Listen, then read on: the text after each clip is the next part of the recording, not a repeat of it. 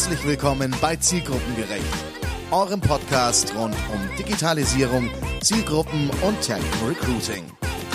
Und hier ist euer Gastgeber Jan Havlicek. Ja, ähm, zum Start von der heutigen Folge kann ich und darf ich auf jeden Fall mal Servus sagen, weil der junge Mann, der mir heute gegenüber sitzt, ähm, zwar nicht aus dem wunderschönen Bayern kommt, aber an einem sehr nahen Grenzgebiet und äh, mir gegenüber sitzt heute der Simon König. Ähm, lasst mich ganz kurz erklären, wer der Simon aus meiner Sicht ist. Ich habe den Simon in unserem digitalen Gründerzentrum in Ingolstadt kennengelernt, dem Brick. Da habt ihr auch schon in der Folge vom Marc Eras was drüber gehört, kennengelernt und wir sind einfach mal in so einem schönen Rahmen ins Gespräch kommen und hatten auch gleich eine ziemlich coole und lustige Verbindung miteinander. Der Simon ist nämlich gebürtig aus der Region, wo ich sehr viel Freizeit verbringe, sei es im Sommer oder im Winter. Da wird er gleich nochmal was dazu sagen. Und ja, Simon hat eine super interessante Reise von ähm, der, seiner Heimatregion, die nicht in Deutschland liegt, bis hierher nach Ingolstadt gemacht. War jetzt auch eine Zeit lang sag ich mal, auf der Selbstfindung im, im, im äh, Unternehmertum unterwegs und ist einfach, kommt aus einer sehr interessanten und meiner Meinung nach sehr hoch frequentierten und nachgefragten Zielgruppe. Und deswegen wollen wir heute mal mit dem Simon darüber sprechen, wie er das Thema Recruiting wahrnimmt, wo man ihn vielleicht erreicht, äh, wie er dieses ganze Spiel wahrnimmt und ja, schauen einfach, was heute passiert. Simon, Servus. Servus, guten Morgen, Jan. Vielen Dank erstmal für die Einladung und für die nette Vorstellung natürlich. Oh, super gern. Genau, also ja. es freut mich sehr, dass ich heute dabei sein darf. Ein bisschen was von meinem Leben erzählen darf und von meiner Sichtweise auf die Dinge, sage ich mal. Ja. Genau, also du hast es ja schon angesprochen, meine Heimat ist nicht Bayern, meine Heimat ist das wunderschöne Österreich, in dem Fall mitten aus die Berg. Pinzgau, oder? Pinzgau, gehört genau, also Da, wo du auch äh, hin und wieder zum Mountainbiken hinfährst, also da in der Region selber hinter Klemm-Leogang. Genau, und äh, ja, also mein Werdegang ist ein bisschen, ja, ein bisschen so durch ja. die Bank durch, sage ich mal. Stell also, dich doch den Hörern einfach mal vor. Wie, fangen wir mal an, wie, wie alt bist du eigentlich, Simon? Ich bin mittlerweile 23, oder knackige 23 noch, sagen wir so, genau. Also ich bin, ähm, ja, wie ich 10 war, bin ich ins Internat gekommen, nach Salzburg. Mhm. Äh, war dort dann neun Jahre eben, habe dann im Anschluss äh, den Verb, die Wehrpflicht bei uns eben noch absolviert, gibt es ja noch, mhm. immer noch. Ähm, und war da schon ein bisschen. Aber das heißt, Internat bei euch ist ja dann Matura, oder? Hast genau, also mit der Matura, genau, also Gymnasium. Das Pendant zum mhm. Abitur bei genau. euch, sage ich mal. Das ist eben, das war eine Schule, sage ich mal, mit Internat eben dabei, die auch eine Mechatroniklehre und ein Gymnasium verbunden hat. Mhm. Das heißt, ich bin jetzt auch Mechatronikgeselle, würde man sagen, bei uns. Aber das ist jetzt unabhängig von den HTW-Geschichten, oder? Genau, das, das, das ist das nochmal. Mhm. genau, das ist nochmal extra, sage ich mal. Genau, und eben danach war ich beim, beim Bundesheer für ein halbes Jahr und da war schon irgendwie ähm, klar, dass ich was Technisches machen möchte, eben mhm. auch aufgrund die, dieser Mechatronik-Vergangenheit, sage ich mal. Und es war am Anfang einmal Überlegung, ob ich nicht die Fluglotsenausbildung probiere, mache, also die Aufnahmeprüfung auch. Das hat auch ganz gut geklappt. Ich bin nur dann am Schluss eben ausgefallen, weil ich eine Rotschwäche habe und die Ach, liegt klar. über dem Grenzwert und dadurch hätte ich keine Berechtigung eben bekommen. Und dann war eigentlich mein Plan B, sage ich mal, der war immer eigentlich Ingolstadt mit diesem Studiengang, den ich jetzt gemacht habe, Flug- und Fahrzeuginformatik, mhm. war immer so dieses Backup, das ich haben wollte, weil es irgendwie die, die Fahrzeuge, sage ich mal, waren immer schon so ein bisschen meine Thematik und das Technische sowieso. Und genau, dadurch ist es eben dann Ingolstadt geworden, Ende 2016 und jetzt bin ich mittlerweile dreieinhalb Jahre da. Sieben Semester Studium hinter mir, habe gerade gestern meine Bachelorarbeit abgegeben, erfolgreich. Uhu, Glückwunsch. Vielen Dank. Und genau, in der Zeit, sage ich jetzt mal in Ingolstadt, habe ich auch beruflich einiges erfahren und lernen können, auch im Recruiting-Bereich. Und genau, man, es gibt ja einen äh, bayerischen Premium-Automobilhersteller da in der Region, sage ich mal, der wo, wo sehr viele Augen drauf gerichtet sind in diesem ganzen Der aber damals nicht der Hauptgrund war, nach Ingolstadt der zu kommen, Der damals oder? nicht der Hauptgrund war, richtig. Aha, damals spannend. war wirklich nur das Studium der mhm. Hauptgrund, weil einfach diese, ich habe mal diesen, das Curriculum, so sagt man, habe ich mal angeschaut und das hat mich schon sehr angesprochen, dass ich sage, das probiere ich, das mache ich mal und wenn es nichts werden sollte, dann wechsle ich die normale Informatik oder mhm. wo auch immer. Es gibt ja an der Uni da einige Studiengänge, sehr interessante. Genau, und eben, wie du schon sagst, ist in dem Fall die, die berufliche Wahl, sage ich mal, für später war da noch recht unabhängig. Es ja. war einfach mal das Studium im Vorrang. Und genau, Überlegung war mal Fahrzeugtechnik gewesen bei uns in Graz, weil in Österreich ist so Graz ein bisschen das Automobilmecker, wie es immer so schön heißt. Aber das war mir dann doch zu maschinenbaulastig und irgendwie, so, es hat sich schon herauskristallisiert, dass mir die Informatik ein bisschen mehr liegt. Mhm. Genau, und so hat sich eben dann auch die Zeit in Ingolstadt entwickelt über verschiedene äh, Arbeiten in verschiedenen Abteilungen, in verschiedenen Unternehmen. Und Genau. Und Bist da über Praktika immer wieder oder genau, Studienarbeiten? Praktika. Ich habe auch eben neben dem Studium, ich habe immer den, den Fokus nicht jetzt auf gute Noten und einen möglichst guten Abschluss gelegt, sondern immer auf die Erfahrung und auf das Praktische, dass das so ein gesundes Mittelmaß ist. Mhm. Weil man natürlich sind gute Noten, sind immer schön, sind wir ehrlich. Im Zweifelsfall fürs eigene Ego. Genau, genau. Aber mein Fokus war eigentlich immer das Praktische, dass man genauso einen Mittelweg findet, wo man sagt, die Noten passen, aber dass man auch nach dem Studium schon sagen kann, man ist kein kompletter Neuankömmling in dieser Berufswelt, sondern man hat ein bisschen was, was man mitnehmen kann, wo man sagen kann, hey, das habe ich auch schon gesehen, das habe ich auch schon gemacht. Mhm. Und genau eben über verschiedene Praktika, eben auch Pflichtpraktika an der Uni, das wir machen haben müssen. Und auch verschiedene Studentenjobs nebenbei, mal Homeoffice, mal direkt vor Ort, mal in der IT-Sicherheit, mal in der normalen Informatik, dann wieder mein, mein Praktikum eben habe ich auch im, im Thermomanagement-Bereich gemacht. Also verschiedenste Bereiche, wo man einfach sagt, man lernt sich ein bisschen selber kennen, man, man, man erkennt ja dann auch, sage ich mal, man weiß ja dann, wie man in diesen verschiedenen Situationen drauf ist, wie mhm. einem das liegt, ob jetzt eher das Großraumbüro dein Ding ist, oder in dem Fall meins, oder halt allein im Kammerl sitzen, wie ja. man so schön sagt, oder im digitalen Gründerzentrum dieses Coworking. Ja. Und genau, und diese Erfahrungen sind schon in meinen Augen sehr viel wert, die ich einfach gesammelt habe, dass ich jetzt auch sagen kann, ich bin zum Beispiel nicht dieser Großraumtyp. Okay. Es ist, oder Großraumbürotyp. Mhm. Es ist zwar schon nett, wenn man viele Kollegen hat, viele verschiedene, viele verschiedene Projekte. Ja. Aber das, also mich, mich hat es zumindest in der Zeit ein bisschen auch in der Kreativität eingeschränkt, dass ich sage, es ist eher nicht so meins. Ja. Jetzt sind wir schon relativ tief quasi in dieses Arbeiten eingestiegen. Ähm, lass uns mal nochmal zurückkommen, weil ich es mega spannend finde und wir da in der Tiefe noch gar nicht drüber gesprochen haben, was mhm. gut ist, dass ich jetzt auch ein bisschen so neugierig bin. ähm, wie, wie, kam dieser Wunsch? Weil es war ja über Fluglotse und sage ich mal dieser ja. Luft- und Raumfahrtstudiengang hier in mhm. Ingolstadt wie kam diese Liebe zu der Luftfahrt?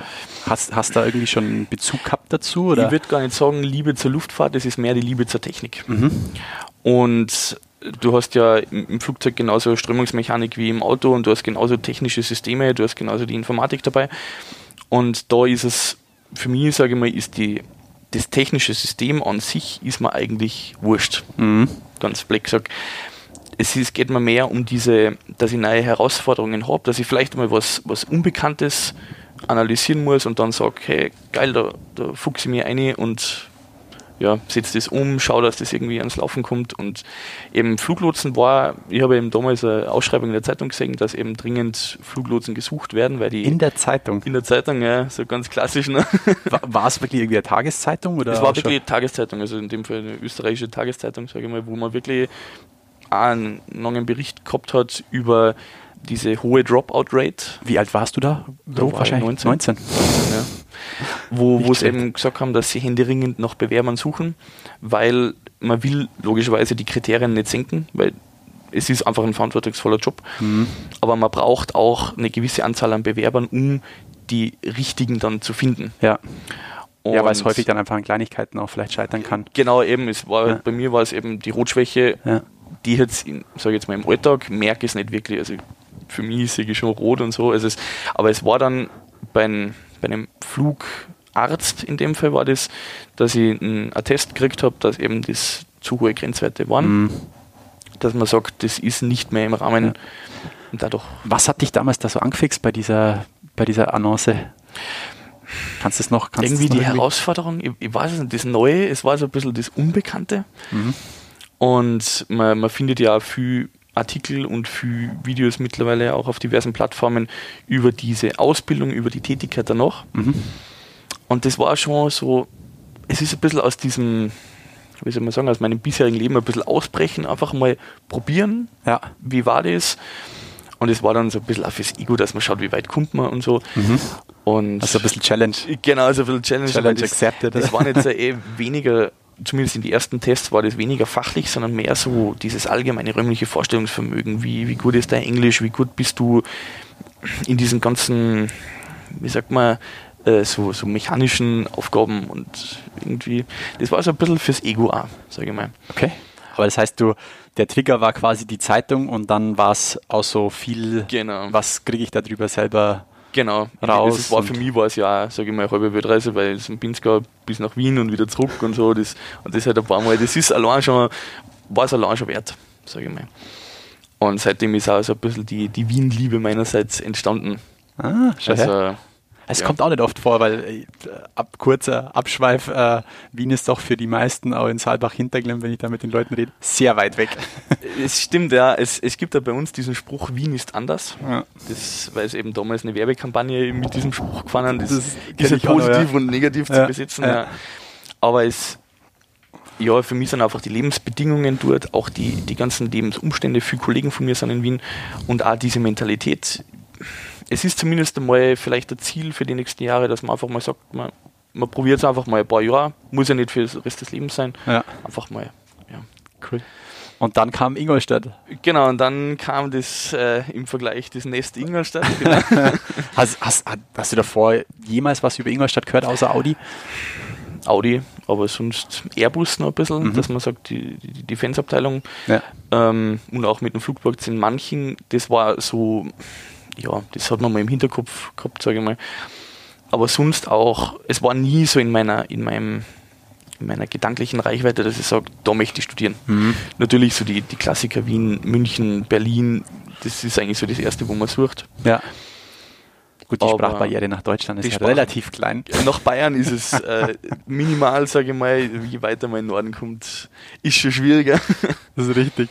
Aber genau, also Ingolstadt war am Anfang überhaupt nicht auf meinem Radar. Mhm das hat sich erst dann eben ergeben durch diese, weil ich eben gesucht habe, Informatik war mir zu, zu eintönig, sagen wir, diese klassische Informatik. Und dann habe ich mehr so nach Spezialisierungen gesucht, Medizininformatik, mhm. so die, diese Klassiker. Und eben dann ist er irgendwann in der Liste mal Flug- und Fahrzeuginformatik gekommen. Und man dachte, hey, das, das war was. Und über das ist dann dieser Weg nach Ingolstadt gekommen, wo man dann sagt, das war eigentlich von der Reichweite her nicht allzu Das heißt, du hast einfach mal geschaut, was kann man innerhalb der Informatik noch machen genau, oder wo kann man sich drauf spezialisieren? Genau. Die aber jetzt nicht zu extrem spezialisiert sind, weil der Master sollte ja eigentlich die Spezialisierung dann sein, mhm. sage ich mal. Aber der Bachelor ist eben mehr noch, wo man viele Bereiche abdeckt. Und eben durch die Mechatronik-Ausbildung war auch dieser Embedded-Bereich, mhm. war ja, ein Bereich, wo man sagt, da, da, hat man schon mal Erfahrungen gesammelt. Ja. Und eben diese Flug- und Fahrzeuginformatik behandelt eben auch diesen Embedded-Bereich, wo man sagt, hey, das probiere ich einfach mal. Sag mal in zwei Worten, was ist Embedded-Entwicklung für die, Embedded-Entwicklung ähm, ist im Grunde Mikrocomputerentwicklung, wo ich kleine Computer habe, die einfach wenig Sachen, aber zuverlässig ausführen. Ja, genau. Also Hardware, Hardware nah. genau, Hardware-nahe Programmierung, genau. sagt man. Ja, sehr gut. Genau. Und über das eben ist dann auch der Weg nach Ingolstadt gekommen. Und jetzt erweitert ja auch die TAI da in Ingolstadt mit eben Medizininformatik und mit verschiedenen Bereichen, KI, diesen, diesen Zukunftsbereichen, ja. ich mal. Also es tut sich schon gewaltig was. Was waren dann da, wie, wie kann ich mir das, den, den Studiengang vorstellen? Was sind dann da so grob die Themenblöcke, die da mm, Grob die Themenblöcke, also die, in dem Fall waren die ersten zwei Semester waren sehr grundlegende Themen, also die auch sich mit der normalen Informatik zu 90 Prozent überschnitten haben. Mathe, Physik, so diese mhm. Basics, auch mhm. Algorithmen ein bisschen und dass du einfach sagst, du hast eine Basis für alle diese Studiengänge, die in der Fakultät Informatik sind, damit du dann immer nur sagen kannst, mh, hm, die zwei Jahre ist jetzt irgendwie, oder in dem einen Jahr, zwei Semester, ist irgendwie mein Fokus jetzt doch verrutscht von dem einen auf das andere und mhm. dass du noch ein bisschen wählen kannst. Genau, und ab dem dritten Semester war eben dann die Spezialisierung so ein bisschen eben in diese Flug- und Fahrzeuginformatik, wo man anfängt mit eben Mikrocontroller-Programmierung, ein bisschen Regelungstechnik, ein bisschen wie funktionieren diese Systeme, welche Entscheidungslogiken muss ich einbauen, wie ist vielleicht auch diese, diese Denkweise zu programmieren, mhm. ist ja auch ein bisschen anders, sage ich mal, wie im normalen Leben. Mhm. Und genau, eben dann im fünften Semester haben wir Pflichtpraktikum gemacht, damit man ein bisschen was von der, von der Außenwelt auch sieht und nicht nur in diesem Campusleben äh, untergeht. Wo ist da bei dir hingegangen? Bei mir ist es eben dann direkt zu Audi gegangen, mhm. für ein ganzes Semester eben damals im, im Bereich Thermomanagement. Mhm. Und war, war echt eine super spannende Erfahrung. War eben, also ein ganzes Semester, sechs Monate in dem Fall. War echt super, Wahnsinn. Also die, die Leute waren ein Hammer und auch, dass man, mein Audi ist jetzt doch sehr groß, sag ja. ich mal. Also also für die, die es nicht, äh, da laufen ungefähr 35.000 Leute in die Arbeit jeden Tag. Das genau, ist das, ist, das ist im, also da, wo ich halt herkomme, bei mir in meinem Dorf sind wir 18.000 Einwohner. Also es ist, ja, es ist, für mich ist es eine Stadt, sage ja. ich mal. Und auch mit den ganzen Bereichen, die im Grunde, sage ich mal, dieser Automobilhersteller abdeckt intern, wo man nicht sagt, man muss jetzt äh, dorthin fahren, weil gibt es nicht, sondern hm. da ist im Grunde eine komplette Infrastruktur ja. da und das ist so einfach was Neues auch gewesen, wo man sagt, hm. das ist noch spannend, da, das schaue ich mir mal an. Und wenn, wenn du sagst, das war super, wie könntest du das super mal beschreiben in einem Beispiel? Super. Hm. Also eben die Kollegen waren ein Hammer. Es war es war nicht so dieses, äh, was man oft aus der Lehre kennt, so die, die Ausgelernten und der Lehrling, mhm. so dieses Verhältnis, sondern es war mehr dieses Unterstützende, hey, da ist jemand, dem ich noch was beibringen kann, mhm. dem ich auch vielleicht mal eine Herausforderung stellen kann, wo er sich eine Woche hinsetzen muss und einfach mal Tränen und Schweiß vergießen muss. Ja. Aber immer mit diesem, mit diesem Ziel, dass man sagt, man geht nach diesen sechs Monaten aussehen und kann was mitnehmen, kann sagen, man hat was gelernt, man, man ist vielleicht auch persönlich gewachsen, man hat in der Erfahrung was gelernt und natürlich in der Thematik auch. Ja. Dass man dann sagt, man nimmt das vielleicht auch ein bisschen ins Studium mit, gestaltet ein bisschen und weiß dann auch, was will ich nachher oder was will ich nicht. Naja, so. klar. Wie, genau. wie, bist, wie bist du damals reingerutscht in das Praktikum? Klassisch? Äh, ganz, also klassisch, es war, äh, ich arbeite seit dem zweiten Semester eben beim, beim Zulieferer mhm. in der Region Ingolstadt und über das, ich sammle da ganz gern Mailadressen und Kontakte auf diversen äh, sozialen Netzwerken, sage ich mal, wo man dann immer wieder, wenn man einfach einen guten Eindruck hinterlässt, wo man dann auch immer wieder einfach fragen kann, unverbindlich, hey, wie schaut's aus, hast du irgendwas Interessantes? Mhm. Und über das hat sich das dann eigentlich ergeben, dass man dann sagt, ja, da war was, bewirb dich einfach mal und dann, dann also Du hast das Heft selber in die Hand genommen und hast mal. Genau, also ich bin jetzt äh, über diesen klassischen Weg, dass man sagt, man schaut sich die Stellenausschreibungen an und bewirbt sie dann einfach mal. Ja. Sondern mehr diese persönliche Ebene, ja. die, auf die ich persönlich auch sehr viel Wert lege, weil, wie so schön heißt, Kenntnisse kann man erlernen, aber Persönlichkeit zeichnet halt einen aus. Ja. Die lässt sie zumindest nicht von jetzt auf gleich ändern. Ja. Und man sollte sie auch nicht verstehen müssen. Ja. Gibt es so einen schönen Spruch im Recruiting, den habe ich jahrelang in meinem Monitor hängen gehabt. Äh, hire, for, ähm, hire for talent, train for skills. Ja, Weil das beschreibt es genau. tatsächlich ja. so. Das war für mich immer das Allerwichtigste eigentlich. Und ja. ich habe es auch, muss ich ehrlich sagen, bisher in die, ich, ich hatte erst ein Bewerbungsgespräch, wo wirklich die die Skills ausschlaggebend waren, wo auch wirklich ja, wo auch wirklich die, die Noten, sage ich mal, von der Uni durchleuchtet worden sind, wo man wirklich gesagt hat, was ist da gewesen und warum war das nicht so wie die und so. Das war dann für mich, also es war eben das, wie schon gesagt, das einzige Bewerbungsgespräch, das ich in der Art bisher geführt habe.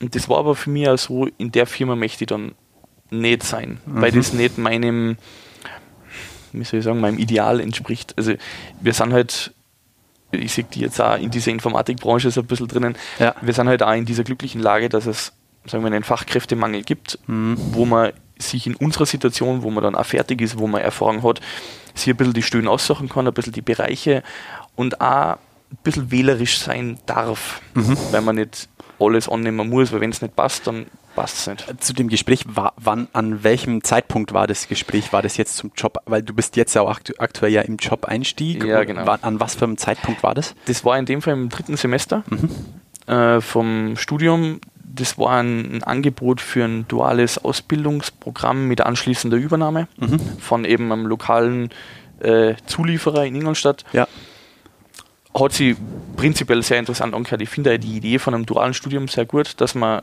eben genau diese berufliche Erfahrung mitkriegt im Studium. Und für die Firma ist es halt natürlich auch gut, ja. wenn man dann im Nachhinein sagen kann, man hat jemanden, der schon seit zwei Jahren da ist ja. und dann direkt einsteigt.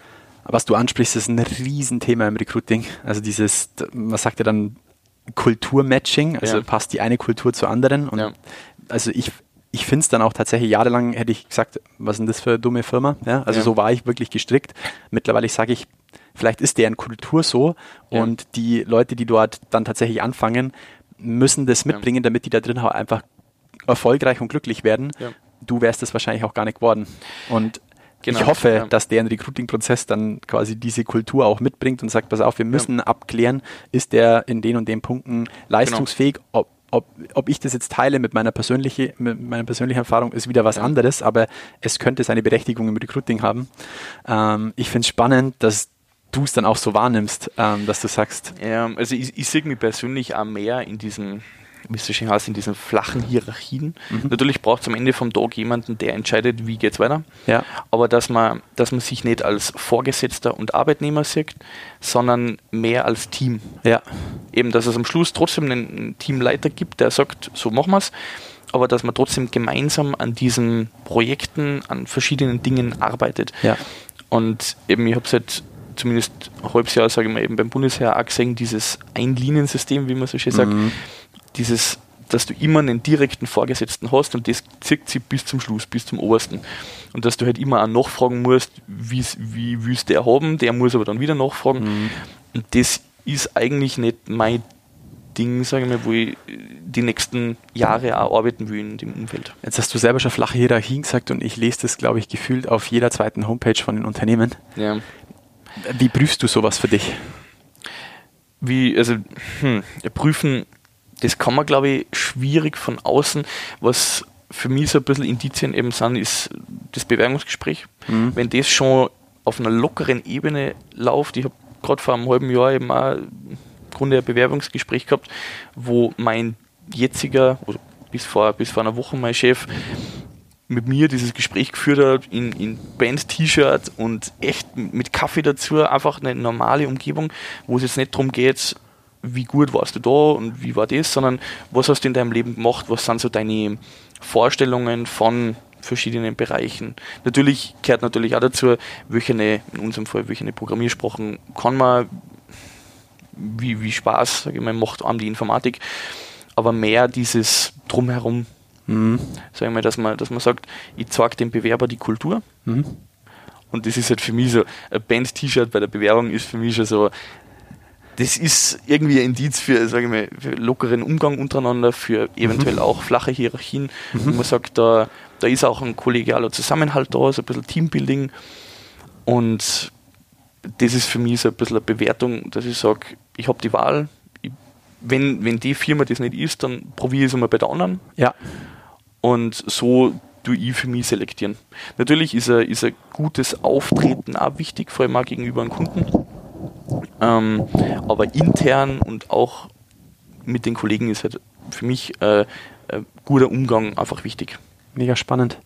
Ähm, das heißt, du gehst rein, hast ein gutes Gefühl und auf einer fachlichen Ebene findet genau. man dann ja. sich schon. Genau, weil also, du sprichst es richtig an. Also ich sehe genauso, wenn man sie, wenn man sie kulturell und charakterlich versteht, dann fügt sich auch diese technische Ebene. Weil wenn man dann ich bewirbe mich ja nicht auf einen Job, wo ich, wo ich schon weiß, diese Thematiken kann ich nicht. Da muss ich die alles von Grund auf neu lernen, mhm. sondern ich bewirbe mich eh schon von vornherein in einem Bereich, wo ich sage, das interessiert mich, da habe ich schon ein bisschen was gemacht, da kenne ich mich aus. Und dann trifft sich das automatisch, dass man dann sagt, hey, was sind deine Interessen und was macht sie in der Firma und das, das fügt sich dann, wenn es charakterlich immer passt, einfach von selbst. Ist ja. zumindest meine Erfahrung bisher. Ja, spannend. Ähm, Jetzt hast du ja den, den Wissensvorsprung, habe ich jetzt ähm, vor den Hörern. Ähm, vor einem Jahr, glaube ich, war das dann, oder? Ähm, die Geschichte mit diesem Einstieg so ein bisschen in die, du kannst dich auch mal finden, in die Selbstständigkeit genau. gefunden. Was ist da passiert vor einem Jahr? Was ist, wie, wie ist da die Reise dann weitergegangen? Weil das hast du ja dann parallel auch noch zu ja. deinem Studium und Praktikums- oder Werkstättenzeit gemacht. Genau, es ist so ein bisschen, dass man das ein bisschen Revue passieren lässt. Das ist, äh, ich bin immer schon so vom Typ her eben auch so Startups nicht abgeneigt, diese Startup-Kultur, dieser auch neueren, was sie jetzt die letzten Jahre entwickelt hat.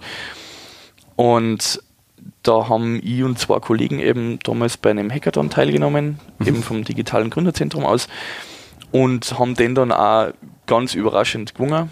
Und damit verbunden waren eben auch gewisse, wie soll man sagen, gewisse Rahmenbedingungen, dass man sagt, hey, wir hätten jetzt die Möglichkeit, ein Startup zu gründen in einem, in einem wirklich netten Umfeld und ein bisschen eine Polsterung rundherum, wie es so schön heißt, wo so Try and Fail.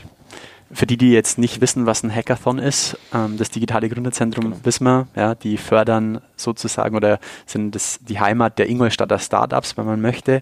Und jetzt machen die so ein Hackathon. Was passiert da? Wie das ist im Grunde ein Programmierwettbewerb. Ähm, aber nicht rein auf Programmieren bezogen, sondern du hast, in dem Fall waren es eben drei Tage, ganz grob, wo man sich ein bisschen gegenseitig kennenlernen sollte, wo man ein bisschen eine lockere Atmosphäre schafft, wo man aber dann auch sagt, das ist das Thema, du hast 24 Stunden Zeit, dieses Thema umzusetzen. Muss jetzt nicht nur in Code sein, sondern eben auch kreativ vielleicht einfach neue Ideen einbringen. Ja. Viele Firmen machen das auch die letzten Jahre, dass man sagt, man, man bringt ein bisschen einen Blick von außen von Leuten, die noch nie mit dieser Thematik zum da haben und das nicht jeden Tag sehen, dass man einfach sagt, vielleicht gibt es ganz einen anderen Lösungsweg. Ja, also das heißt, bei dem Hackathon gab es jetzt ein Thema, ihr habt euch als Team angemeldet oder habt ihr genau. euch dort vor Ort also als Team gefunden? Wir haben uns zu zweit, ich und der Stud Studienkollege haben uns angemeldet und den dritten Kollegen haben wir eben gleich am ersten Tag in die ersten 15 Minuten gefunden. Haben, er war irgendwie von unserer Idee, die wir für dieses Ziel, sage ich mal, mitgebracht haben, war er eigentlich zu haben. Und ja. dann haben wir gesagt, hey, der passt zu uns, den nehmen wir mit auf die Reise und wir machen uns ein paar schöne Tage. Also so war es eigentlich geplant, dass man sagt, man macht eine Gaudi, man, man lernt neue Leute kennen, man erweitert ein bisschen sein Netzwerk. Und es war eben dann recht überraschend, dass wir äh, ja, in dem Fall das auch gewonnen haben. Und dann eben gesagt haben, hey, vielleicht ist auch wirklich der Bedarf da, dass man sagt, diese Idee, das war was, das machen wir, wir probieren es einfach mal. Mhm weil es ist ja nichts verloren. Das ist auch das Schöne in der Informatik, du musst nicht das erste viel Material einkaufen. Also du schreibst einfach mal Code, wenn es nicht hinhaut, dann finanziell bist du nicht, am, bist nicht ruiniert, ja. so schön hast. Ganz kurz, kannst du in einem Satz die Problemstellung damals beschreiben und dann eure Lösung kurz? Die Problemstellung war, also der, der Ingolstädter Bürgermeister ist ja sehr offen, sage ich mal, für neue Sachen, auch für digitale Sachen und eben der, eben die Stadt Ingolstadt und das digitale Gründerzentrum und ein paar andere Unternehmen haben sich zusammengeschlossen, haben gesagt, wir wollen irgendwas zum, zum Thema Smart City beitragen und auch in Verbindung mit einem Sprachassistenten. Das, mhm. was mittlerweile jeder am Handy hat, aber nur ein paar Prozent nutzen, mhm. regelmäßig, sage ich mal, dass man sagt, man, man hat eine Stadt, die wirklich Vorreiter ist in diesen digitalen Sachen, in diesen neuen. Wenn es nichts ist, dann ist es nichts aber dass man einfach zumindest sagt, man hat es probiert. Mhm. Und genau, eben, dass man mit diesem damals eben Google Assistant. Also Smart City und Smart Sprach. City und Sprachsteuerung war genau. quasi in so war die Vorgabe. Der, in dem Fall war eben der Google Assistant damals das, das Ding der Wahl, mhm. wo man sagt, welche Möglichkeiten habe ich, welche Bereiche deckt die Stadt jetzt schon ab, auf welche Daten kann ich jetzt schon zugreifen und was kann ich daraus bauen. Mhm. Genau, das war eben die Problemstellung und unser, ähm, unser Endprodukt war eben dann ein smarter Parkplatzfinder, sage ich mal, innerhalb der Stadt Ingolstadt über einen Sprachassistenten. Mhm. Dass ich sage, die geringste Entfernung zu meinem Ziel, wo kann ich parken? Okay, also so, hey Google, zeig mir den nächsten Ja, genau. Also in, in, dem Fall, du öffnest vorher den Skill und sagst dann, wo will ich hin? Ja. Und der sagt dir dann, der nächste Parkplatz, öffentliche Parkplatz in dem Fall, ist dort und da, ist zwei Minuten zu Fuß entfernt und ist zu 60 Prozent ausgelastet. Ja. Ich glaube, ja, jetzt nicht nur Ingolstadt, wahrscheinlich in jeder Stadt ein ja, Thema, was interessant sein könnte. Denke ja. ja. Spannend. Und genau eben, das war die Grundidee. Das heißt, ihr zieht euch die Daten von der Stadt, wo freie Parkplätze sind. Ich meine, in fast jedem Parkhaus in Ingolstadt hängen jetzt diese grünen bzw. roten Leuchten drüber, dass ich weiß, genau. ist der Parkplatz belegt oder nicht. Und die Infos zieht ihr euch dann? Ganz genau. Also die Stadt Ingolstadt stellt die online zur Verfügung. Mhm. Ähm, und auf diese Daten eben haben wir zugegriffen, deswegen kennen wir auch nur, unter Anführungszeichen, die öffentlichen Parkplätze, in dem Fall beschrankten Parkplätze abdecken, weil äh, Parkplätze am Straßenrand in der Stadt, das ist aktuell, also war zu dem Zeitpunkt unmöglich und war gar nicht Thema. Klar, da wird es schwierig, da müsst ihr wahrscheinlich über Google Maps irgendwie tracken können, ob ja, jemand sein Auto abstellt und es, dann ja es gibt, da, es gibt da schon ein paar Ideen, dass man sagt, man, man verbaut Technik im Parkplatz in dieser Stellfläche selber. Ja. Es gibt verschiedene Ansätze, aber ja, also es war zu dem Zeitpunkt vom Hackathon, sage ich mal, gar nicht Thema, weil wir eben gesagt haben, wir müssen auf das zurückgreifen, was haben wir jetzt zur Verfügung.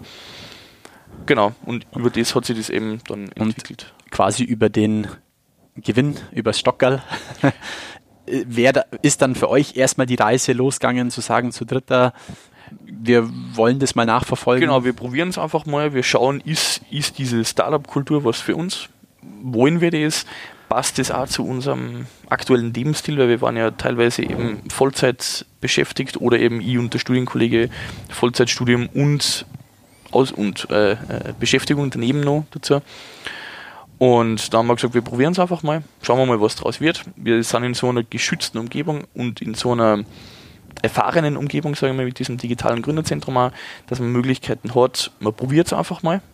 Und wenn es die, die, die Rahmenbedingungen sind da, dass man sagt, es kann was werden und wenn es nichts wird, dann ist es nichts. Das heißt, da von dem Zeitpunkt ab raus aus dem Hackathon war quasi, wir versuchen jetzt mal über einen Businessplan genau, ein Geschäftsmodell zu entwickeln daraus. Genau, es war uns von vornherein klar, dass das nicht so diese, diese klassische Startup-Idee ist, dass man sagt, man hat was und das skaliert dann hoch, ja. sondern das war in dem Fall mehr eine, eine Dienstleistung gewesen. Aber wir haben mal gesagt, wir probieren es einfach mal, dass man, dass man schaut, vielleicht haben wir in einem halben Jahr dann mit Hilfe dieser Idee eine ganz andere Idee, dass man sagt, das ist es, das ist, was man unter einem Startup versteht und da hauen wir uns jetzt richtig ein. Aber unser vorrangiges Ziel war einfach mal Erfahrungen sammeln, auch im Umgang mit Kunden, einmal wie, wie störe ich überhaupt einen Kontakt zu einem Kunden her als mhm. unbekanntes Startup, als Startup, die in dem Fall noch gar keine Aufträge gehabt haben. Mhm. Wo man einfach nur sagt, schaut, das haben wir, wir haben die Erfahrung und wollt es mit uns nicht probieren. Ja. Wer wären euer Kunde gewesen? Oder, mm, oder mit wem hättet ihr alles Verbindungen eingehen müssen, sagen wir es mal so? Also, hm, also Verpflichtungen oder Verbindungen, sage ich mal, waren jetzt keine da. Kunden, das, also unser Hauptproblem war diese auch teilweise Unerfahrenheit von uns, dass man sagt, das ist das erste Mal, dass wir überhaupt mit, diesem, mit dieser Firmengründung in Kontakt kommen, aber auch diese die Skepsis gegenüber Neuem von mhm. der Bevölkerung, mhm. vor allem auch gegenüber Sprachassistenten. Und ja, das war eigentlich unser Hauptproblem am Anfang. Die potenzielle Kunden wären eben auch die Stadt natürlich gewesen, logisch, und auch verschiedene Veranstaltungen, die jetzt und auch in Zukunft passieren, sage ich mal, und in der Stadt Ingolstadt oder im Raum Ingolstadt stattfinden. Mhm, verstehe. Und das hat sich dann eigentlich so über das Jahr hinweg eben ein bisschen gezogen. Wir haben eben diese verschiedenen Herausforderungen, was man halt bei einer Firmengründung auch hat, mit dabei gehabt, auch diesen bürokratischen Aufwand. Und genau, wir waren dann eben mit, mit äh, zwei Kunden, sage ich mal, waren wir auch in der näheren Verhandlung. Das hat sich aber dann leider aus ja, nicht näher genannten Gründen leider verflüchtigt. Mhm. Und in der Zwischenzeit ist eben dann der dritte Kollege schon ausgestiegen, weil der eben gesagt hat, Vollzeitjob, das ist nicht ganz vereinbar. Und eben ich und der Studienkollege sind eben dann auch jetzt im letzten Semester eben gewesen mit Bachelorarbeit, mit allem. Das, es ist dann alles irgendwie weniger geworden. Mhm. Und genau, jetzt ist es halt so. So hat sich dann genau, abgeflacht und jetzt habt ihr quasi einen sauberen Schnitt gemacht. Genau, jetzt haben wir gesagt, wir lassen es dabei einmal, weil jeder privat jetzt ein bisschen in andere Richtungen tendiert. Und so haben wir gesagt, jetzt lassen wir es dabei einmal. Diese, diesen Startup-Spirit, sage ich mal, den, den hat man ja trotzdem noch. Und vielleicht findet man einfach in Zukunft was. Muss ja nicht mit dieselben Leute sein. Ja, sage ich mal. So also, ich meine, die Erfahrung nimmt ja eh keiner mehr. Genau, also das ist es halt, du sprichst es eh an. Die Erfahrung einfach, dass man sagt, man, man weiß, wie geht man vielleicht auf einen Kunden zu, wie, ja. wie arbeitet man im Team, wie, wie macht man das gemeinsam. man lernt ja aus die, aus die fehlerhaften oder aus die ja. schlechten Sachen. Ja.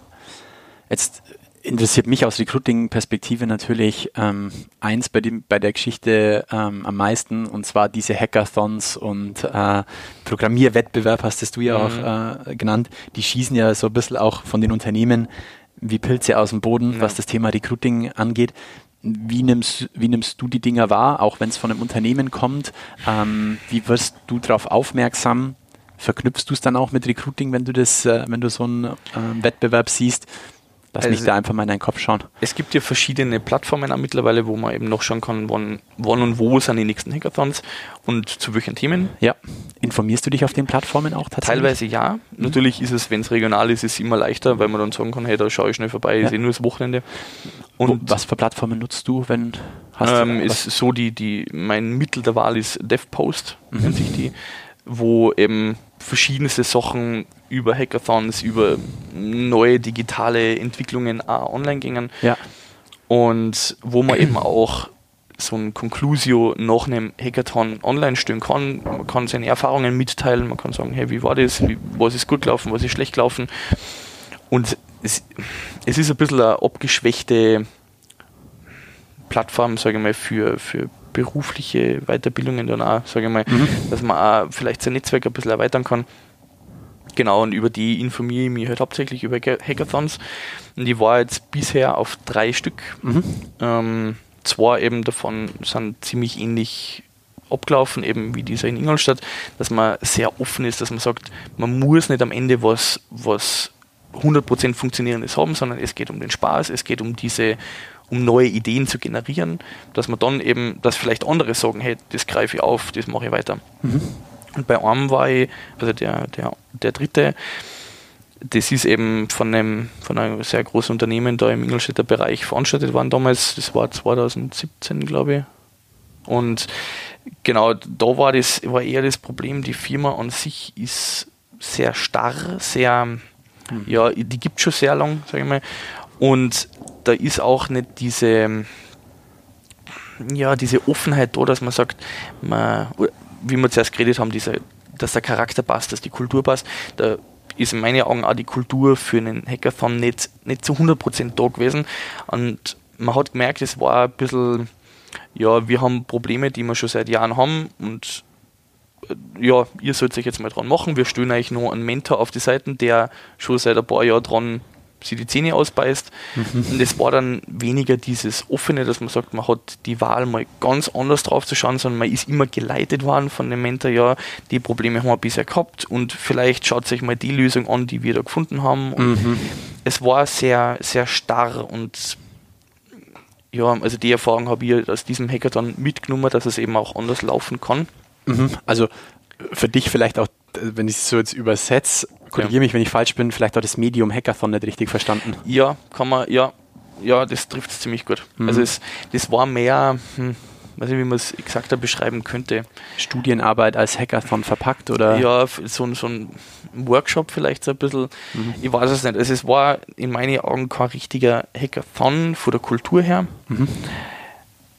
Genau. Und aus diesen, ja, die Erfahrungen nimmt Aber es ist spannend, dass du das Kultur quasi von zwei Seiten beleuchtest. Einmal die Kultur des Hackathons und ja. einmal aber trotzdem auch die Kultur des Unternehmens, die das mitbringen. Natürlich, also dass du sagst, ja. oh, mh, bei denen ist wahrscheinlich eher so starr, wir haben jetzt das ja. und an dem müssen wir uns langhangeln oder in die Schiene geht es jetzt weiter und es ist nicht so, dass du jetzt reinkommen kannst und sagst, ich habe da die Idee oder meine Idee geht in eine ganz andere Richtung, lass uns das mal nachverfolgen, weil das war ja ist ja der Punkt, den du damals oder in dem damaligen Hackathon von der Stadt Ingolstadt, wo du sagst, ja, es gibt quasi ähm, Smart City und ähm, den Sprachassistenten. Genau. Ja. Schaut mal, was er draus macht. Ja, hätte genau. ja auch in eine ganz andere ja. Richtung laufen können. Genau. Mhm. Also ich bin halt der Meinung, wenn ich als Unternehmen eben auch einen Hackathon veranstalte, dann muss ich auch den Teilnehmern Möglichkeiten geben, sich entfalten zu können und nicht in ein System reinzupressen das mhm. von mir vorgegeben wird, sondern ich will mir ja Expertise von, von mal anderen Leuten holen, die vielleicht auch ganz, also logischerweise auch ganz andere Erfahrungen gemacht haben und vielleicht auch in ganz anderen Gebieten Experte sind, wo man sagt, vielleicht habe ich bisher nur immer den einen Ansatz angeschaut, aber vielleicht gibt es einen zweiten auch und über den greife ich meine Problematik auf. Mhm. Aber dafür muss ich halt eben den Teilnehmern auch die Möglichkeit geben, anders zu denken. Mhm, spannend. Hat, die, hat das Unternehmen das damals in irgendeiner Weise auch nachverfolgt? Sind die mit dir im Kontakt geblieben oder mit den Teilnehmern? Nein, da ist ja der Kontakt daraufhin nicht mehr lang gewesen. Natürlich, also es waren, ich glaube, 20 Teams waren wir zu unterschiedlichen Problemstellungen, aber es, also der Kontakt war dann auch eigentlich auch gleich abrupt einmal zu Ende. Und was ein bisschen schade ist, sage ich mal, natürlich hat man den einen oder anderen kennengelernt, dass man sagt, den, da hat man trotzdem noch ein bisschen Kontakt. Dem einen oder anderen aus dem Unternehmen direkt meinst genau, du? Dem, mhm. dem, genau, den einen oder anderen äh, Arbeitnehmer aus diesem Unternehmen, ähm, wo man eben persönlich noch ein bisschen Kontakt halten kann. Aber das hat sich alles recht schnell verflüchtigt. Spannend. Ja, mega spannende Insights, Simon. Wirklich. Finde ich doch, finde find ich auch persönlich extrem spannend. Jetzt hast du schon gesagt, jetzt ähm, haben sich nicht nur die Wege, sage ich mal, von, von euch drei, die in dem Hackathon ähm, involviert waren oder in dem Projekt dann auch involviert waren, getrennt. Ähm, für dich trennt sich jetzt an, auch wir sitzen jetzt genau, an, ja. an einem Mittwoch und morgen ist der Donnerstag, wo es für dich zurück äh, ins wunderschöne Saalfelden geht. Ich genau, werde am liebsten ja. mitfahren. äh, ähm, wie kam der Schwung jetzt wieder zurück in die Heimat? Wie, äh, was war jetzt deine Situation so die letzten Wochen, Monate und ich weiß ja schon wieder ein bisschen mehr. Ähm, was wirst du jetzt dann machen und wie ist, da, wie ist es da dazu kommen? Genau, also ich habe jetzt eben dreieinhalb Jahre Studium hinter mir. Habe jetzt eben hoffentlich dann in, in ein paar Wochen den Bachelor in der Tasche. Davon gehe ich aus, Simon. und ja, also ist, der Master ist schon äh, ein Studium, den ich auf jeden Fall noch machen möchte. Mhm. Auch fürs Ego ein bisschen und auch für die fachliche Weiterentwicklung. Mhm. Nur fühle ich mich persönlich aktuell nicht ja, in, in, der, in der Fassung, dass ich sage, ich möchte nicht gleich dranhängen, sondern ich möchte ein bisschen was anderes einmal sehen. Ich möchte ein bisschen woanders hinkommen, ein bisschen mal was anderes machen. Mhm. Und jetzt eben meine Bachelorarbeit habe ich gerade gestern eben abgegeben und morgen geht es jetzt aus dem Grund in die Heimat, weil ich habe, sagen wir so, von, einer, von einem Zulieferer eben aus der Region das Angebot gekriegt. Ich ich aus der Region Ingolstadt. Aus der Region, genau, aus der Region Ingolstadt. Ich habe diese fachliche Expertise für diesen Bereich, den ich dann machen soll. Und sie bieten mir im Gegensatz die Möglichkeit, das im Homeoffice zu machen. Mhm. Und wo ich mich einfach drinnen mehr sehe, sage ich mal. Weil also ich sehe mich selber so ein bisschen als, als Freigeist, sage ich mal. Ich, ich habe es am liebsten zeitlich und örtlich unabhängig. Im Fachjargon würde man sagen Homeoffice und flexible Arbeitszeiten. Ja. Remote. Remote, genau. Ja. Rem, ja, genau. Gibt es ja tausend. Und das nutze ich jetzt zumindest mal für ein Jahr. Ist es mal angedacht, dass ich sage, in diesem ein Jahr arbeite ich von unterwegs aus, ja. kann mich beruflich weiterbilden, kann ein bisschen Expertise in dem Bereich sammeln, habe aber auch die Möglichkeit, dass ich nicht örtlich gebunden bin, dass ich nicht in Ingolstadt bleiben muss, sondern ich kann auch sagen, nächstes Monat miete ich mir Airbnb und gehe nach Berlin. Mhm. Und das Monat drauf nach Wien zum Beispiel. Also ja. Jetzt ist Ingolstadt ja, wir haben ja im Vorgespräch drüber gequatscht, ist auch kein billiges Pflaster oder kein genau, günstiges, sag ich ja. mal. Ähm. Wobei das, das ist jetzt gar nicht so der ausschlaggebende Punkt. Es ist mehr, ich, ich habe mich letztens gerade mit, mit Kollegen unterhalten, Ingolstadt ist mehr so ein, so ein Pflaster, wo man kommt für die Arbeit und für die Ausbildung, aber nicht wegen der Kultur. Also es, München ist zum Beispiel so Klassiker oder Regensburg, wo man sagt, das ist eine Stadt, da, da ziehe ich auch hin wegen, wegen dem Flair, wegen der Umgebung, wegen der Kultur.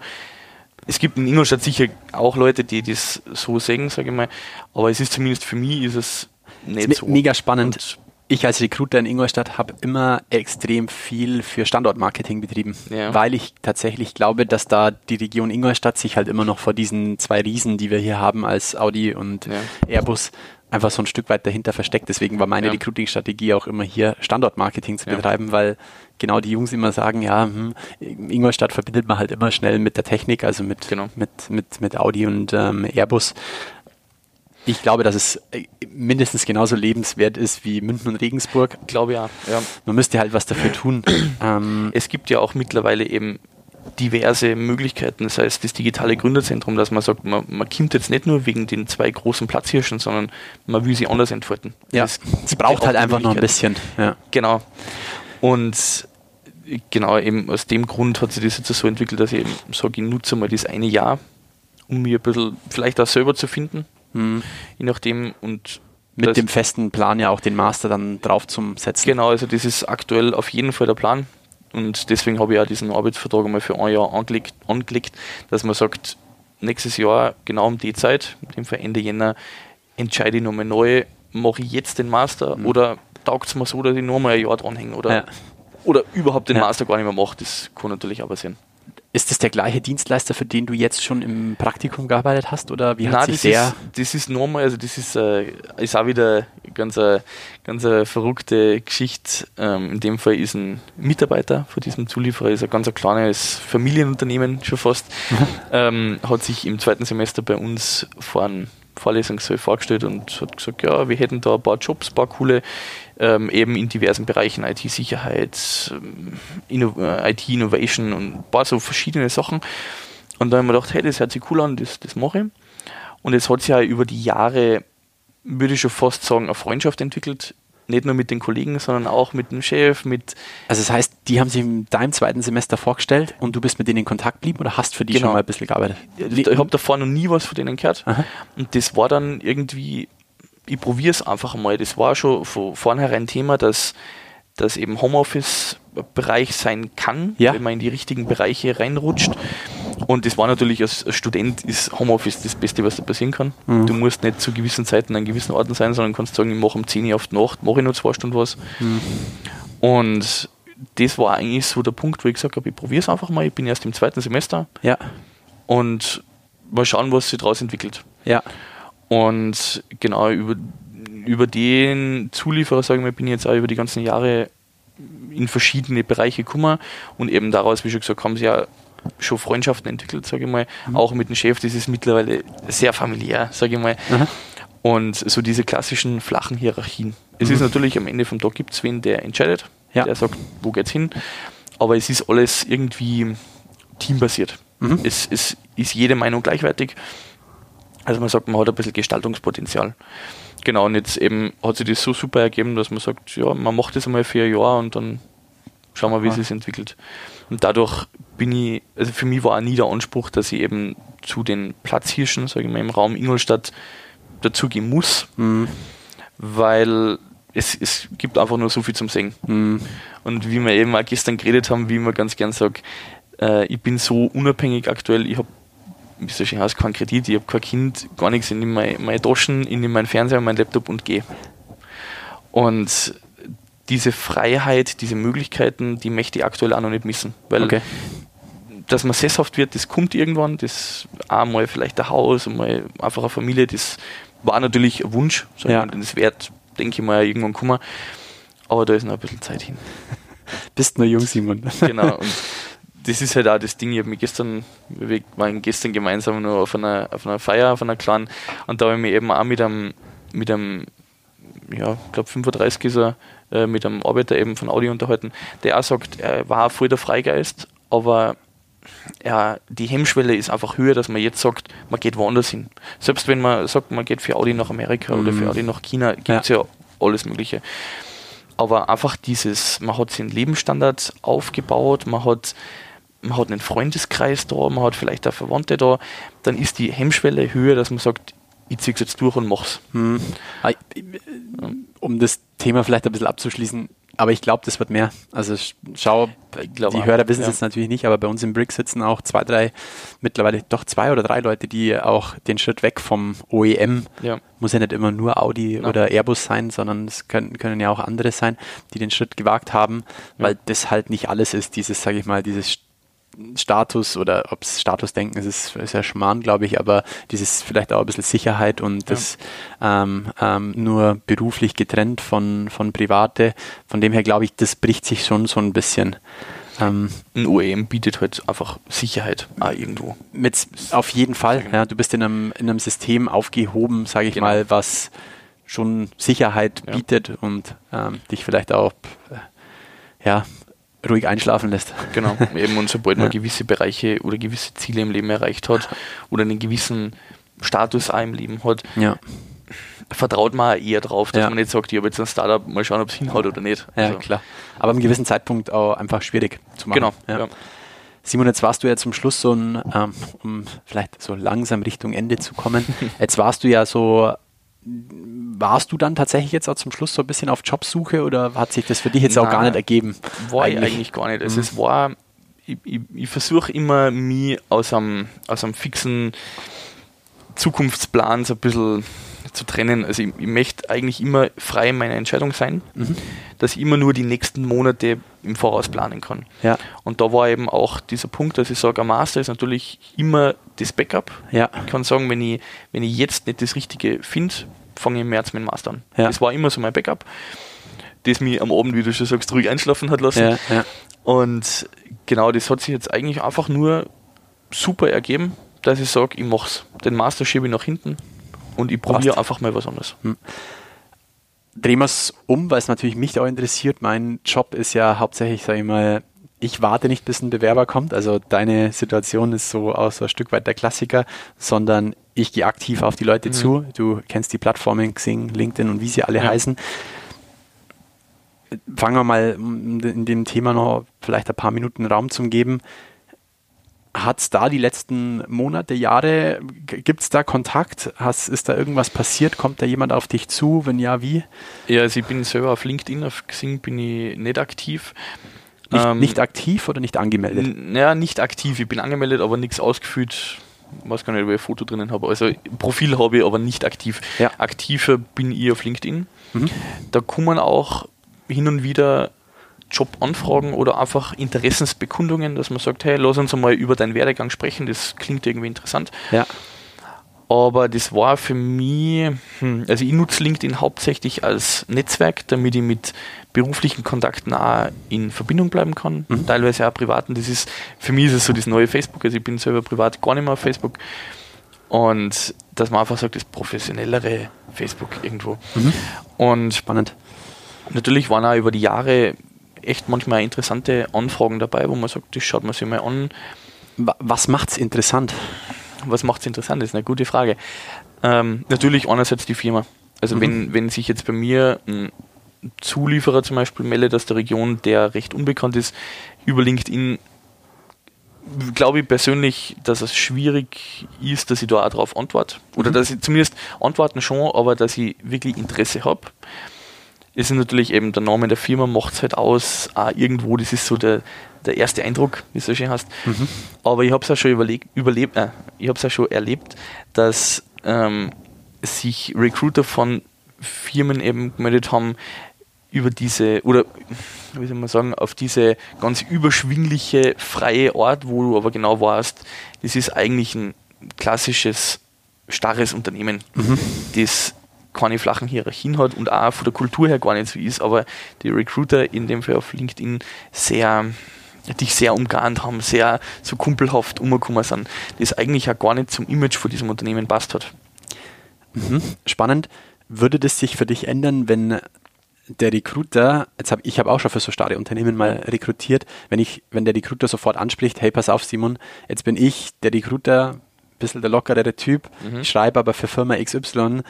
da kommt es wahrscheinlich schon so zu einem Clash, der für dich wahrscheinlich auch so ein Stück weit offensichtlich ist. Sollte da der Recruiter oder könnte da der Recruiter für dich auch offen damit umgehen? Oder weil den Gedanken ja. im Kopf hast du ja trotzdem, dass es nicht zusammenpasst. Ja, also wie, kannst der, wie kann das der Recruiter umdrehen für dich? Ich glaube, es macht einen Unterschied, welcher Recruiter auf mich zukommt. Also wenn das jetzt du bist zum Beispiel, einfach ein, ein freier Recruiter, nicht von einer Firma abhängig, sondern sagt, ich, mhm. ich teile dann meinen, meinen Bewerber meinem Kunden zu. Mhm. Sag ich mal, da ist es nochmal was anderes, weil weil ich dann im Grunde darauf vertrauen muss, auf deinen Charakter, auf das, wie du dich gibst, dass man sagt, hey, das könnte was sein. Mhm. Da das heißt, du machst ja auch ein Bild über den Recruiter. Genau, also für mich ist ja der Recruiter so ein bisschen der Repräsentant vom Unternehmen. Mhm. Und wenn das jetzt zum Beispiel in deinem Fall einfach, du bist ja ein Dritter, sag ich mal, so der Vermittler Jetzt gerade im Moment, ja. Und ähm, da ist es dann schon was anderes, weil ich dann darauf vertrauen muss oder auch irgendwo kann, dass du mich kennst mhm. oder kennenlernen wirst oder sollst ja. und mich dann entsprechend deinen Kunden zuteilst und sagst, hey, ich hätte jemanden, der könnte zu euch passen. Mhm. Das ist natürlich der, der, der best way. Ja.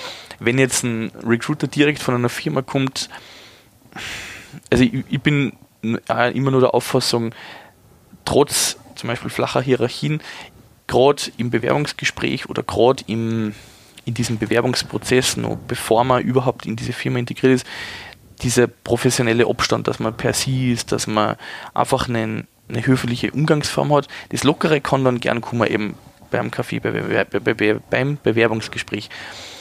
Aber davor, also aus meiner Sicht, sollte schon nur diese professionelle Distanz sein, dass man sagt, als Firma, was sind meine Stärken, mhm. für was steht auch mein Image, was passt zu mir. Und wenn jetzt eine Firma mit diesen Aspekten mich nicht anspricht, dann soll es auch nicht sein. Mhm. Also dann, aber das heißt nicht, dass sie eine Firma verbiegen soll, ja. um gewisse Leute zu finden. Mhm. Weil es gibt für alle Bereiche sage ich mal, Bewerber und auch Interessenten. Das ist ganz klassisch Thematik in der Informatik, ist Bundeswehr und Google. Mhm. Die Bundeswehr sucht ja händeringend nach Bewerbern und dann gibt es die Platzhirschen, Fahrzeugindustrie und eben Google, Apple, Facebook etc. denen die Bewerber in Scharen zulaufen. Das ist aber genau dieses Problem, zu Google passt auch nicht jeder. Und bei der Bundeswehr passen aber auch nicht alle hin. Also ich war, glaube ich, keiner, der in ein Bundeswehrsystem reinpassen würde. Die Thematik finde ich interessant. Aber dann kommt natürlich auch die Lohndifferenz dazu, logischerweise irgendwo. Mhm. Du hast aber dafür auch bei der Bundeswehr Rahmenbedingungen, die ein Hammer sind. Ja. Also, mhm. und es ist ein bisschen schwierig, man muss den Mittelweg finden und der Unternehmen, denke ich, man muss auch zum Bewerber passen. 100 Prozent. Ähm, Jetzt hast du was Interessantes bei der Ansprache angesprochen, das Thema diese professionelle Distanz, hast du es, glaube ich, genannt. Mhm. Das heißt, ist für dich eine Du-Ansprache? Bist du da, wenn du denjenigen nicht kennst aus dem Unternehmen, bist du sofort auf Distanz und sagst, wie kommt der jetzt da? Ja, schon, ja also als Erfahrung würde ich sagen, ja. Mhm.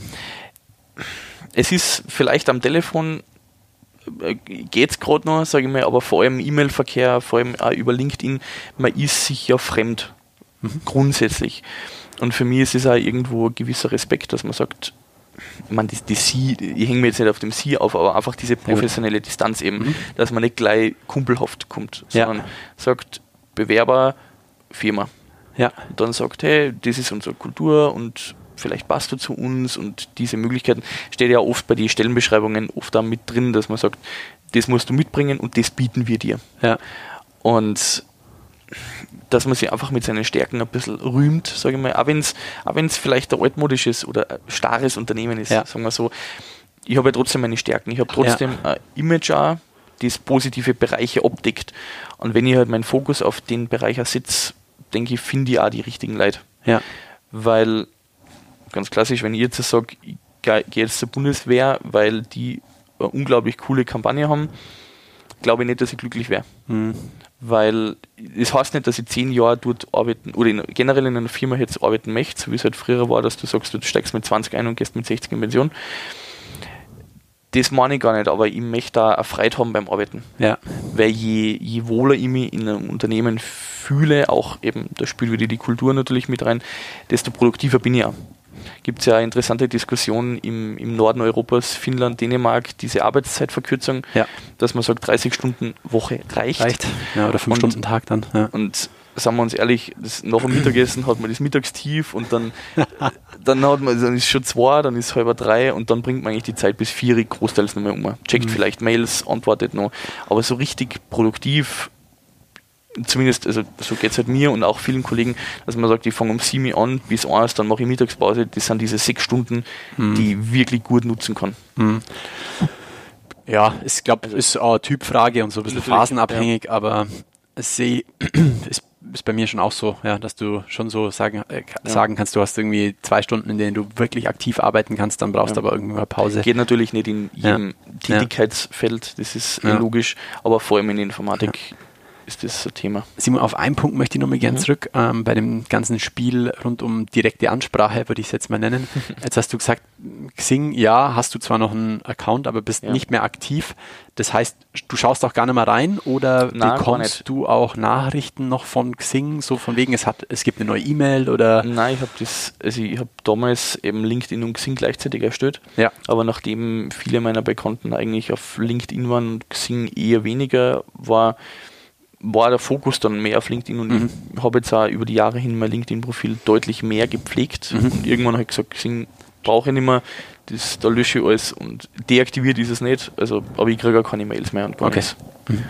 Also mein, mein Fokus, sagen wir, liegt aktuell auf LinkedIn. Okay. Kannst du uns da so ein Insight geben, wie viele Nachrichten, sag ich mal, von potenziellen Unternehmen oder Recruitern bekommst du so in der Woche oder im Monat? Kannst du da, hast du da hm. irgendwie grob ein das, die Erfahrung, die ich gemacht habe, es ist sehr zeitabhängig. Also, oder phasenweise sind es mehr, phasenweise sind es wenig. So, gefühlt, das hängt ja irgendwie von der Jahreszeit ab. Mhm.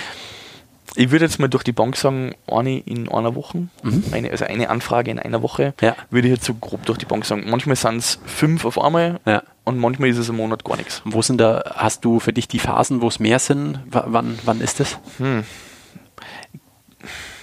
das ist jetzt so schwer zum Sagen, gefühlt auch in den, in den Semesterferien, mhm.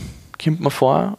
Also vielleicht ist es dann nur ein subjektiver Eindruck, aber so August, September, da ist viel los. Mhm. Ähm, sonst im Neujahr hin und wieder. Also jetzt zuerst mich gerade vor einer halben Stunde habe ich eben gerade wieder eine Anfrage gekriegt. Jetzt haben, wir, jetzt haben wir Ende Jänner, das ist auch wieder so kurz vom Ende des Semesters und kurz vor Beginn des nächsten Semesters. Mhm. Aber sind Anfragen für Festanstellung oder mm, für. Teils, teils. Also mhm. manchmal einfach, dass man sagt, man trifft sich mal auf einen Café, mhm. man unterhaltet sich mal über meine Tätigkeit, mhm. ob das überhaupt passen könnte. Mhm. Ähm, aber teilweise auch Ausbildungsprogramme mhm. oder Auslandseinsätze, dass man sagt, hey, du hast diese und diese Erfahrung, wir hätten gerade ein Projekt in mhm. China mhm. und brauchen halt nur jemanden, der uns da aushilft. Also es ist durch die Bank ganz verschieden. Mega spannende Insights. Ähm, jetzt sind wir kurz vor der Stunde, Simon. Ähm, zum Abschluss habe ich immer noch so zwei, drei Fragen, die mich so ganz kurz interessieren. Mhm. Gibt es da rund um das Thema dann bei dir mehr LinkedIn? Ähm, Gibt es irgendwie eine, Geschichte zum Schmunzeln, die da für uns noch hast? Oder hm. sagen wir mal, irgendwie so eine, wo du sagst, das ist ein total gutes Beispiel gewesen, wie, wie das jemand angegangen hat über das Portal und hast vielleicht nur eine Geschichte, wo du sagst, boah, das war für mich total ähm, strange, total komisch, was da passiert ist, ohne jetzt Namen zu nennen. Ja. Hm, also so richtigen, so einen Eyecatcher habe ich jetzt leider nicht. Ähm, hm, also meine Erfahrungen, man, man, kann sich ja auf LinkedIn ja mittlerweile auch direkt bewerben bei mhm. den Unternehmen. Das, was ich halt mitkriege, für Unternehmen schalten auch sehr viel oder schalten, sie, sie posten sehr viel aus dem Unternehmensalltag, was ja. passiert, welche, welche Fortschritte man in dem und dem Bereich macht, ähm, sei es jetzt Medizintechnik oder äh, vor einem halben Jahr war das Flugtaxi-Thema von Airbus. Mhm dass man da ein bisschen den, den Bewerber abholt, weil das ist für mich so ein, so ein, so ein Auslöser, dass ich sage, ich klicke mal auf die Unternehmenswebseite von LinkedIn, vielleicht auch generell auf die Unternehmenswebseite und siege anhand von dem Projekt, ah, das, das war cool und, hm, und schaue dann, welche Ausschreibungen haben es aktuell, welche mhm. Bewerbungsmöglichkeiten gibt es denn, welche, welche Möglichkeiten im Unternehmen gibt es. Das mhm. ist natürlich auch ein Thema, weil waren wir wieder bei dem von, von vorhin, irgendwann wird der Punkt kommen, wo man sagt, man will sich sesshaft machen und dann ja. ist vielleicht auch die Karriere ein Thema. Mhm. Also, okay. Genau. Cool. Ähm, ich bin ein Unternehmen. Auf welchem Kanal würde ich dich jetzt am besten bekommen, wenn ich aktiv auf dich zugehen würde?